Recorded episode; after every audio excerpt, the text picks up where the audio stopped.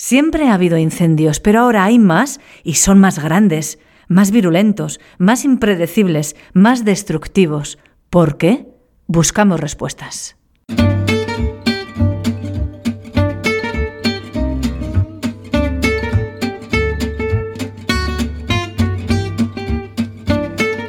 Ciencia al Punto, el podcast de divulgación científica de la Universidad Pública de Navarra. Disfruta de la ciencia.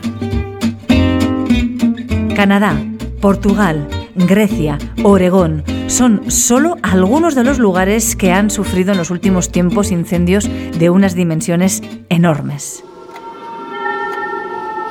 Cada vez tenemos incendios pues de mayor gravedad, de mayor severidad y sobre todo superan lo que eh, los bomberos denominan la capacidad de extinción, pero es que aparte también superan lo que es la capacidad de predicción.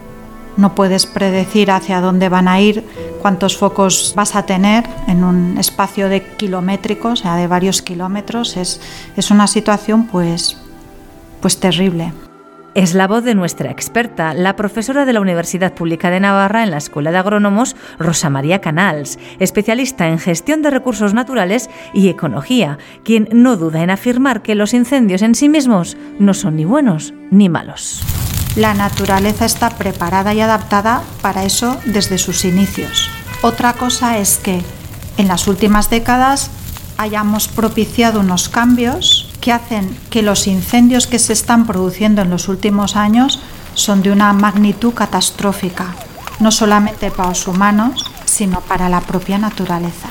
Unos cambios que han provocado que ahora nos debamos enfrentar a incendios de quinta sexta generación. Los incendios de quinta generación son incendios que pueden provocar diferentes focos simultáneos al mismo tiempo. Eso es lo que pasó, por ejemplo, en el incendio de, de Grecia en el año 2007 y los incendios ya de sexta generación son incendios que liberan tal cantidad de energía que son capaces de, desarrollar un comportamiento y una dinámica propia y sobre todo, por ejemplo, desarrollar vientos erráticos, que hace que esos incendios puedan propagarse en direcciones, velocidades y sentidos completamente imprevisibles.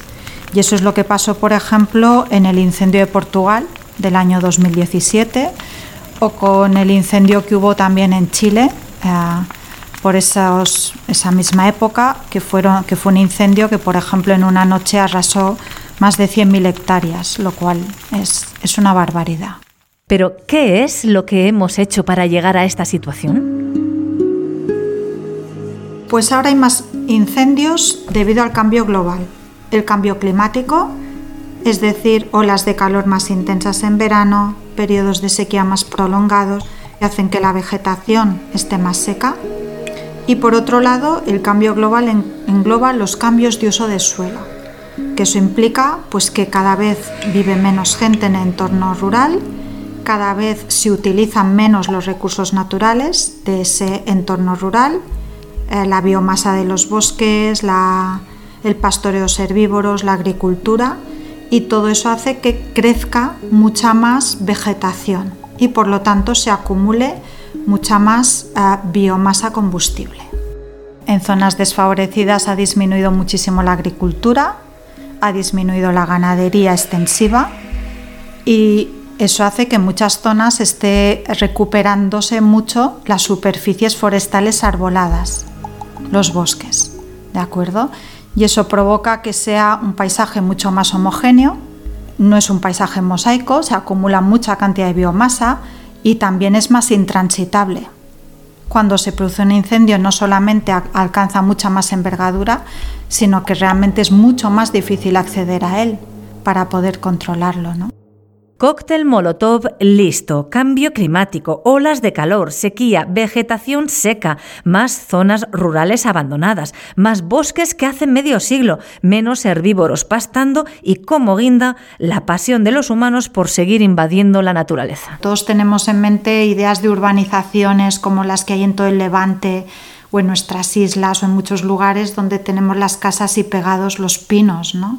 Yo siempre me pregunto, una persona que se va a vivir a una urbanización o, que tiene una casa perdida en el monte, pues me imagino que piensa que si se produce un incendio tendrán que ir enseguida a rescatarle, ¿no? Y la pregunta es, ¿realmente nos lo podemos permitir?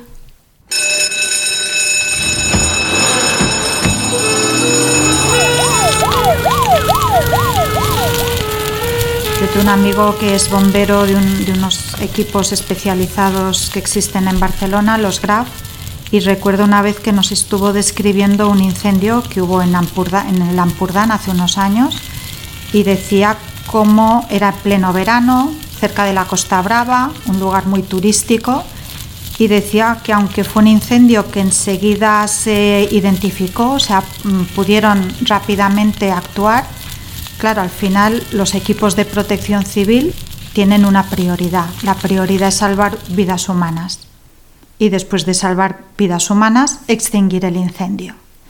Él explicaba que él estaba en una zona con los equipos de extinción de incendio, en una zona que era clave, una zona crítica que denominan ellos, que si el incendio llegaba allí ya se podía extender de una manera que iba a ser incontrolable, ¿no? Y que estaba pidiendo refuerzos y que le decían que no, porque los demás cuerpos de protección civil estaban evacuando campings, carreteras, masías, urbanizaciones. Entonces, realmente los equipos de extinción le llegaron con muchas horas de retraso, con muchas horas de retraso. Entonces, claro, la pregunta es, mm, ¿podemos permitirnos eso? Cada vez somos más, cada vez poblamos más el territorio, es decir, ese incendio tuvieron la suerte de que las condiciones meteorológicas cambiaron al cabo de un tiempo y eso realmente frenó el incendio. Pero si esas condiciones meteorológicas no hubieran cambiado, el incendio hubiera sido mucho más mm, catastrófico, ¿no? Está en la naturaleza. La naturaleza no es un medio domesticado, ni el humano es capaz de garantizar todo tipo de protección frente a todo, ¿no? Cruzamos la puerta de un parque de bomberos en Navarra para encontrarnos con Javier Ayerra, sargento de bomberos, responsable del parque Baztán Vidasoa. ¿Tenéis capacidad para extinguir estos fuegos vosotros los bomberos o no? No, no. La capacidad de los bomberos está limitada. La realidad es que cuando llegamos al lugar lo que te encuentras es un incendio que no es como los que eran antes, que no que tu dispositivo no se ha escalado de la misma manera que se ha escalado las condiciones meteorológicas o las, la carga de combustible disponible, con lo cual tienes un problema mayor para las mismas herramientas, con lo cual tienes que priorizar. ¿Qué sientes tú cuando estás tratando de apagar un incendio? Para mí es como un puzzle, no sé, no entiendo muy bien la pregunta, pero lo que siento es que tengo unas herramientas que no valen para todo y que tengo que ver dónde las encajo mejor para que el resultado no sea tan malo. Cada fuego te enseña una cosa y a mí lo que me han enseñado los últimos fuegos es a ser humilde, es decir, a entender que no vamos a, a poder apagar todos los fuegos y a entender que vamos a tener que priorizar. Priorizar porque no da para todo, y humildad ante un fuego que puede comérselo todo. Con este panorama no nos queda otra. Hay que prevenir, intervenir en el paisaje, hacer algo. Porque un gran incendio supera capacidad de extinción de los bomberos. Por lo tanto, la extinción no es eficiente ante un gran incendio. Solamente es eficiente prevenir, mm, gestionar el entorno natural de tal manera que evites que se produzcan incendios de esa magnitud. Intervenir en todo el mundo, sí, pero también aquí. Nuestro país es un país muy preparado para extinción, pero no está preparado o no se ha preparado para la prevención de grandes incendios. Y es eso lo que se tiene que trabajar porque realmente un gran incendio solamente se apaga con medidas preventivas. La solución pasa por recuperar el medio rural, la agricultura, la ganadería, crear cinturones verdes alrededor de nuestras casas y zonas urbanas y dejar de creernos inmortales. Javier Ayerra. Vivimos en una sociedad a la que se le lanzan mensajes de que el Estado o el gobierno le protege y la sociedad cree que eso es real pero el Estado no explica que tiene unos límites, con lo cual cuando ocurre un incidente que sobrepasa los límites de capacidad del servicio, la persona está fuera de protección. Y tenemos que ir tendiendo a la cultura de la sensibilización en el riesgo para que vaya encaminado a una autoprotección. Es decir, a generar eh, espacios defendibles por el fuego y a generar territorios resilientes al fuego, que resistan el paso del fuego. Pero restémosle importancia a todo lo relatado hasta ahora y no hagamos nada, dejémoslo todo tal y como está. Si total, de momento, nos va bien. Dejémoslo todo como está. ¿Qué ocurriría? Pues que esos incendios, esos incendios continuarán existiendo. Y eso quiere decir que el peligro para las vidas humanas es enorme. Pues por ejemplo en Canadá ha habido, han tenido que evacuar ciudades enteras del norte de Canadá durante meses. Son incendios que pueden durar muchísimo tiempo. No os pueden extinguir, van quemando hectáreas. Cuando estamos en lugares así, ¿no? muy poco poblados, pues bueno, te puedes permitir ese lujo.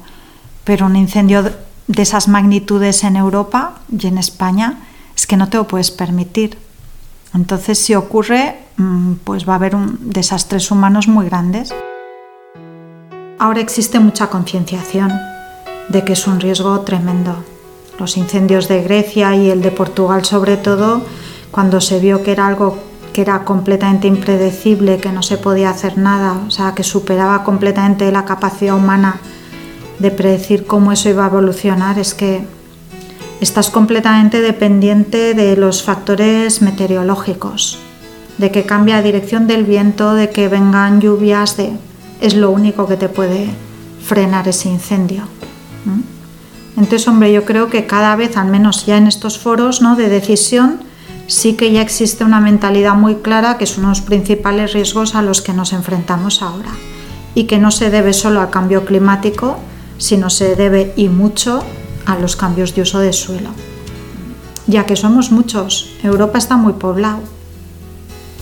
al final, tanta gente, claro, es verdad, los riesgos de incendios se incrementan, cada vez hay más interfaz urbano-forestal y la gente está acostumbrada a sentirse protegida ¿no? y no se da cuenta de que las cosas pues quizás no siempre van a ser así, ¿no?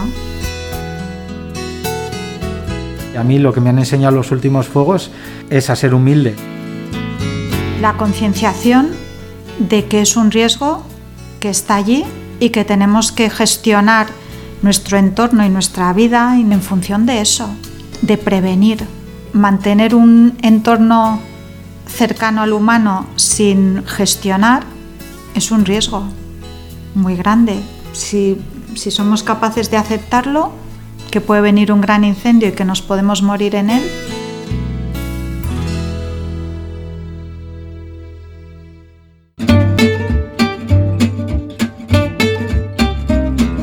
Ciencia al Punto, el podcast de divulgación científica de la Universidad Pública de Navarra.